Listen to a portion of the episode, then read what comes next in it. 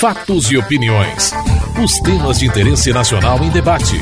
A polêmica, a reação e as propostas dos deputados. Apresentação: Antônio Carlos Silva.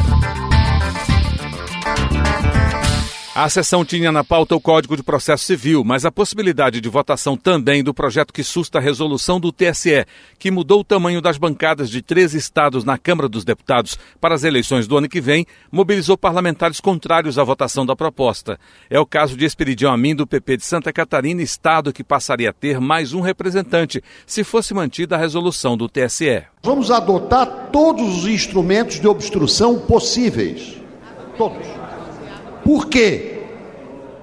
Líderes de partidos que são, por exemplo, do estado do Paraná, que perde um deputado, desconsideram seus correligionários de Santa Catarina, como é o caso do deputado Onofre, e pedem para colocar em pauta hoje um projeto de decreto legislativo absolutamente inconstitucional destituído de qualquer fundamento jurídico. Edibar Arruda, do PSC do Paraná, defendeu a sustação da resolução do TSE. Estamos perdendo uma vaga com esse remanejamento e entendemos que esta matéria não é uma matéria que o Superior Tribunal Eleitoral tivesse que regulamentar. Nós precisamos é, fazer isso através de um projeto de lei, portanto, nós defendemos que esse projeto é, seja aprovado nesta casa, mantendo o número de representantes de deputados em cada um dos seus estados e que nós possamos depois ter uma lei, sim aprovada por esta casa, onde nós possamos então restabelecer, através do último censo, essa distribuição das vagas para deputados federais e deputados estaduais. O presidente da Câmara, Henrique Eduardo Alves, fez um apelo pelo entendimento. Essa matéria poderia conturbar se entrada hoje que já haveria manifestação de líderes é, que poderiam é, tentar partir para uma obstrução e de novo o CPC pagar esse preço. Então vamos fazer hoje o CPC, que é uma coisa que honra esta casa, importante para esta casa, e amanhã, às 11 horas, esta polêmica matéria da designação das bancadas em decisão do TSE que essa casa quer examinar. Com o acordo, o projeto para assustar a resolução do TSE sobre o tamanho das bancadas nas próximas eleições ficou para o dia seguinte. Já na quarta-feira, o tema voltou ao debate e as tentativas para impedir a votação da proposta também. O líder do PDT, André Figueiredo, pediu a palavra e foi questionado pelo deputado Marcelo Castro, do PMDB do Piauí. O senhor, como presidente da mesa, ao responder uma indagação do deputado Espiridião a mim, o senhor, o senhor cometeu um grave equívoco. Deputado presidente, André. eu estou com a palavra, quero que o senhor garanta a minha palavra. Tá bem. Senhor presidente, senhor pode falar um toda hora, na hora que quiser. O senhor come, cometeu. Eu estou com a questão de ordem. Está falando Deputado, só para protelar. Agora, agora vai ser interrompido. Não tem nada que está falando. Eu vou, eu vou conceder. Manda ele dizer a, a questão de ordem. Eu estou com a questão de ordem. Manda ele dizer a questão Deputado de ordem. Pode Marcelo falar na hora que quer, não. Há um orador e Vossa Excelência tem que esperar. Presidente. O orador tem que se inscrever e tem que levantar a questão agradeço, de ordem, presidente. Agradeço, presidente, mas gostaria que ou Vossa Qual é Excelência. a questão de ordem? Não, em cima da suspeição que Vossa Excelência acabou de declarar e as notas taquigráficas podem fazer isso. Presidente. Vossa Excelência, Deputado. presidente, presidente, Por presidente, favor. eu estou com a palavra. Ele presidente. tem que levantar a Vossa questão de ordem, Excelência, senhor ao responder o deputado. Espiridião a mim, Tá. Vossa Excelência disse que não ia votar por seu partido, ia votar Presidente. por seu estado. Eu Vossa Excelência é o presidente. O eu o disse senhor não o pode seguinte, sequer votar faccioso. hoje, presidente. O que eu O senhor não pode sequer votar hoje. André Como é que vai? Presidente, Vossa o Excelência, com respeito, o Respeitar grave Excelência, Presidente. Vossa Excelência diz. está querendo Presidente, colocar. Vossa. Excelência disse que ia me dar a palavra. Então, por favor. De- por favor. Depois que eu responder ao deputado Não, mas André por favor, deixe-me colocar, por favor. Olha, Depois que eu responder ao deputado André Figueiredo. Deputado André Figueiredo, Vossa Excelência talvez não tenha entendido. O deputado Silvio Costa, do PSC de Pernambuco, entrou na discussão. na verdade, o deputado André Figueiredo está no papel dele. O estado dele vai perder dois deputados. Então, calma, calma, calma. Deixe-me concluir. Vai deixar de ganhar. E ele está querendo regimentalmente. É complicar, é um direito dele. Então eu quero fazer um apelo. No meu caso, o meu estado vai perder uma vaga. Não vamos entrar na jogada dele. Vamos fazer o seguinte: o que é que ele quer? Ele quer um requerimento de preferência para votar um projeto aí, justo inclusive o projeto, que diz assim: na ausência do líder, o vice-líder pode falar, o primeiro vice-líder. Então vamos votar o requerimento dele, vamos votar o projeto dele e depois vota. Fábio Trade, do PMDB do Mato Grosso do Sul, defendeu a definição do tamanho das bancadas pelo Congresso. Eu sei que o que vai decidir a votação aqui é interesse dos estados, questão federativa, mas eu gostaria de contribuir juridicamente com o debate, lembrando que a Constituição Federal determina que a definição do número total de deputados, bem como a representação por Estado, deve ser feito por lei complementar. Muito bem. A lei complementar, número 78, de 30 de dezembro de 93, ela não estabelece a representação por Estado Portanto, houve uma omissão de lei complementar. Não pode uma resolução, uma instrução normativa do judiciário subverter a letra constitucional que determina que o veículo jurídico correto para a definição da representatividade é lei complementar. Contrário ao projeto e para manter a resolução do TSE, Espiridião Amin, do PP de Santa Catarina, rebateu as afirmações de Fábio Trade e houve discussão. O que o deputado Fábio Trade está trazendo intempestivamente ao debate é uma absoluta inverdade que não é digna do jurista que Sua Excelência. Senhor é. presidente, eu gostaria que o, o deputado Esperidião Amin usasse termos mais respeitosos. Trata-se de uma reflexão jurídica. Eu não posso admitir que deputado o deputado atribua a mim inverdades, uma vez que isso é, é argumentação. Em seguida, argumentação. Não pode falar paralelo. extremamente não pode falar paralelo, A afirmação em seguida darei é inverídica. Em seguida darei não a palavra. Não é verdadeira. O deputado Espiridião Amin quer ser o monopólio falsa. da verdade jurídica. É deputado Fábio Trade, estou estranhando. Vossa Excelência que é um cumpridor do regimento. Porque a lei complementar, primeiro, ela existe. Segundo, ela estabelece soberanamente como lei complementar um critério. Qual é o critério? No ano anterior à eleição 2013 é um ano anterior à eleição. O IBGE fornecerá os dados populacionais que darão números definitivos à representação dos estados na Câmara dos Deputados. Câmara que representa o povo brasileiro, a população brasileira, tendo como limite, número um, 513 deputados federais. Isto não muda. Segundo, São Paulo não pode ter mais do que 70. Terceiro parâmetro, nenhum estado poderá ter menos do que oito. Se esta lei complementar não regula o número de deputados por estado, o que, é que ela faz então? Fábio Trade, do PMDB do Mato Grosso do Sul, reagiu novamente. Eu só lamento que o deputado Espiridião Amin tenha preferido fazer uso de expressões pouco escrupulosas juridicamente. O que se quer debater aqui é o seguinte: a lei complementar não estabelece a representatividade por Estado. Por exemplo, eu lanço um repto a ele: mostre na lei complementar onde está a definição quantitativa da representatividade de Santa Catarina. Onde está a definição quantitativa da representação parlamentar do estado do Piauí?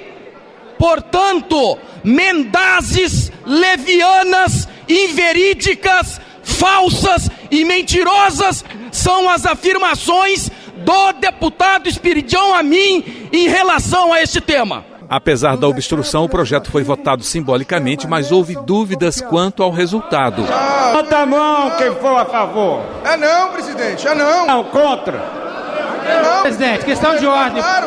Questão de ordem, senhor presidente. Não, não. Tem que haver orientação não, de bancada. Não, presidente. Não, ganhamos. Senhor presidente. Ação. Não. Rejeitado. Aprovado, presidente. Ação. Está aprovado. Rejeitoria está fazendo barulho. Inverte. Vários parlamentares. Inverte.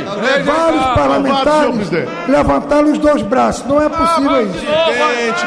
Aprovado, senhor presidente. Presidente, olha aqui, presidente. Beleza. Vamos Termine verificação nominal, presidente. Vamos verificar. Repete. Presidente. Em votação, o projeto, decreto legislativo. Eu peço parlamentares para levantar um voto. Não é melhor orientar a bancada, senhor presidente? Deputado Danilo, só um braço. Senhor presidente, esclareça uma coisa. Não é melhor orientar o voto, senhor presidente? Questão de ordem, senhor presidente. Questão de ordem. Vossa Excelência. Senhor presidente. Vai senhor presidente, eu sou questão de ordem. Orientação. Um decreto desse seja aprovado. O senhor pode macular o seu mandato, presidente. Orientação de bancada. Vai manipular a sua gestão. Presidente, senhor presidente, o senhor não pode macular. Orientação de bancada. Em nova votação, desta vez nominal, os deputados sustaram a resolução do TSE que modificava o tamanho das bancadas na Câmara já para as próximas eleições. Aprovado o projeto de decreto legislativo, sim 230, não 60, abstenção 8 votos.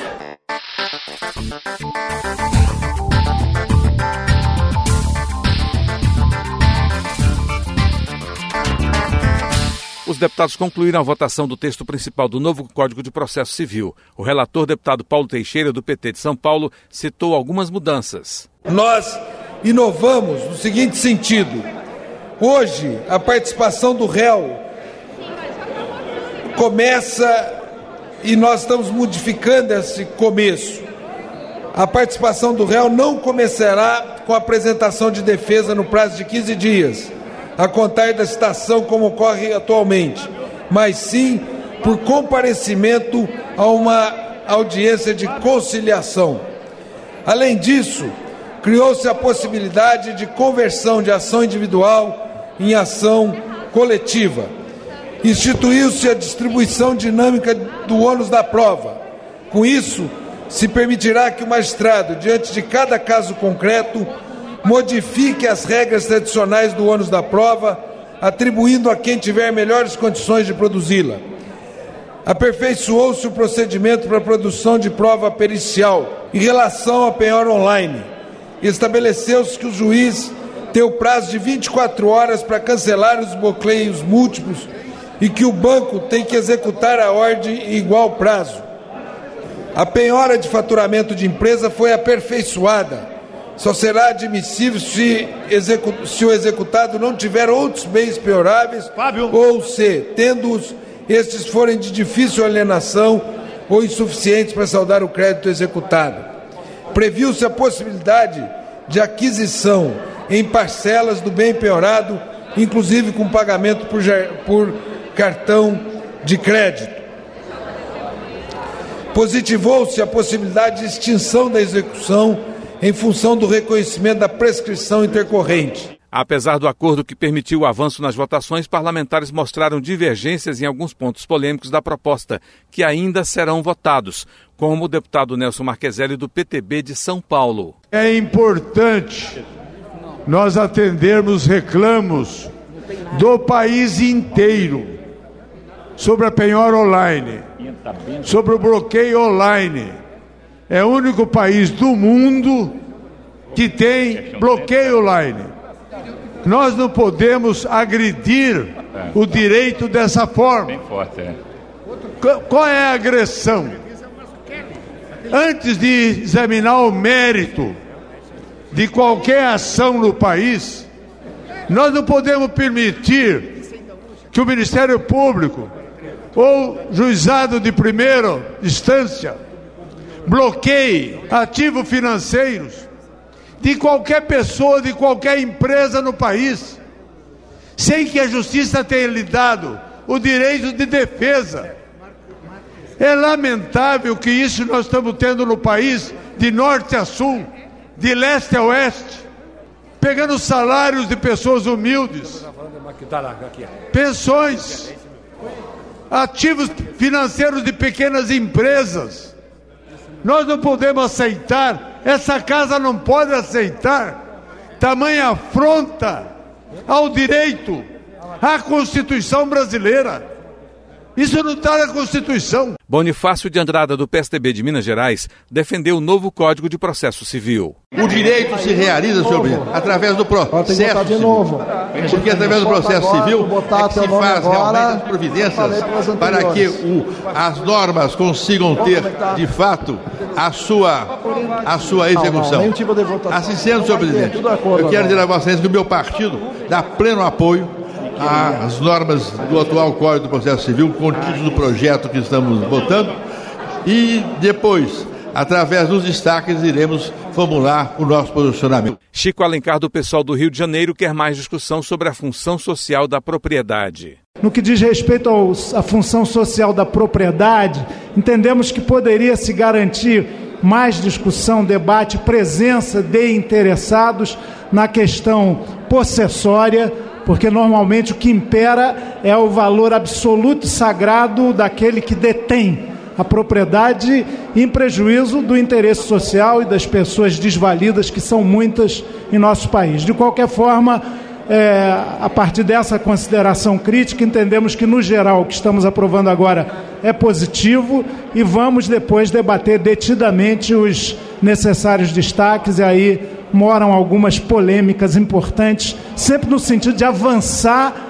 na democratização da sociedade injusta e desigual que permanece sendo a sociedade brasileira. O código é para isso, na verdade. O escopo fundamental é justiça para todos e democracia igualmente para todos. Rosane Ferreira, do PV do Paraná, quer a manutenção das regras atuais para o pagamento de pensão alimentícia. A bancada feminina pequena, mas aguerrida bancada feminina fechou questão com relação à não flexibilização das sanções impostas aos não pagadores de pensão acionista. E eu quero registrar: isto não é uma questão de gênero contra, contra homens muito pelo contrário, ou em defesa de mulheres, até porque nós temos mulheres que pagam pensão alimentícia. Isto é uma proteção de crianças e adolescentes. Então vamos debater esta matéria na assim que ela vir, e eu tenho absoluta certeza que vamos defender a manutenção do texto atual e seremos vitoriosos.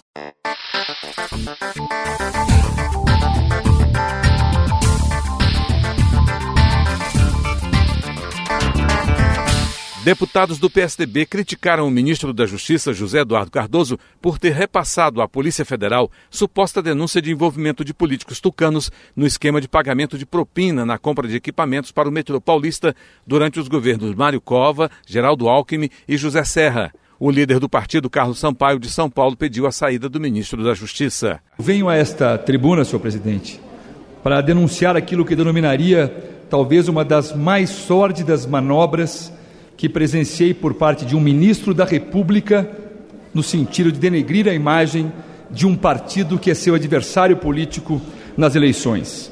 Refiro-me, refiro evidentemente, senhor presidente, ao caso Siemens, um caso que tomou contornos no estado de São Paulo, mas que efetivamente toca centralmente no tema, no tema cartelização.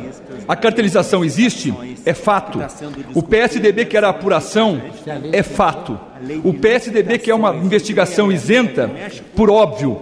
Mas nós não podemos permitir que, quando se está a investigar o caso Siemens em São Paulo, que instrumentos da República e que elementos da República se voltem para a formatação de dossiês falsos contra agentes políticos do PSDB.